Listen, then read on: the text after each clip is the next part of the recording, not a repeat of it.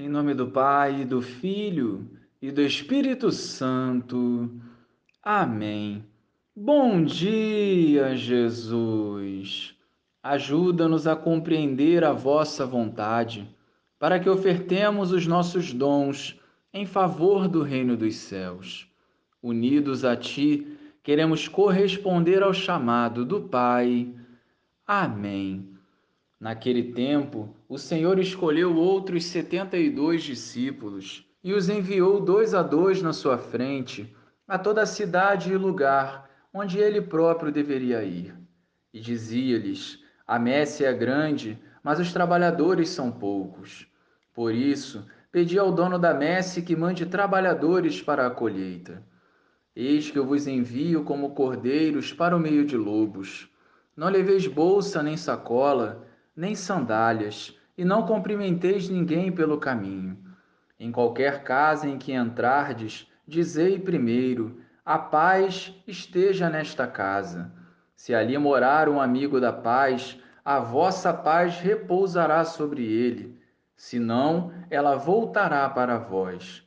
Permanecei naquela mesma casa, comei e bebei do que tiverem, porque o trabalhador merece o seu salário. Não passeis de casa em casa. Quando entrardes numa cidade e fordes bem recebidos, comei do que vos servirem, curai os doentes que nela houver, e dizei ao povo: o reino de Deus está próximo de vós. Mas, quando entrardes numa cidade e não fordes bem recebidos, saindo pelas ruas, dizei: até a poeira de vossa cidade que se apegou aos nossos pés, sacudimos contra vós. No entanto, sabei que o reino de Deus está próximo. Eu vos digo que naquele dia Sodoma será tratada com menos rigor do que essa cidade. Louvado seja o nosso Senhor Jesus Cristo, para sempre seja louvado. O envio dos setenta e dois para a missão deve nos despertar para acolhermos o chamado do Senhor dentro da nossa vocação.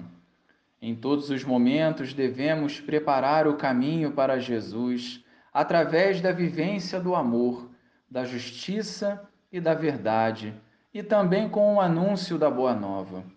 Somos trabalhadores do reino de Deus e o nosso testemunho deve estimular o outro a se colocar à disposição também. A oração unida ao bom testemunho é a semente do reino sendo lançada em cada coração. O Senhor quer nos moldar e preparar para um serviço que leve a paz e a alegria tão necessária nos tempos atuais. Não tenhamos medo dos lobos que existem no caminho. O diabo, de muitas formas, tentará nos impedir de avançar, mas o Senhor nos garante a sua presença e o envio do Espírito Santo. Só viveremos a plenitude da vida servindo, sendo canal da graça do Pai.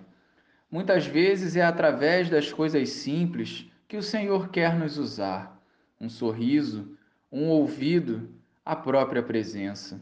Estejamos atentos e sempre disponíveis.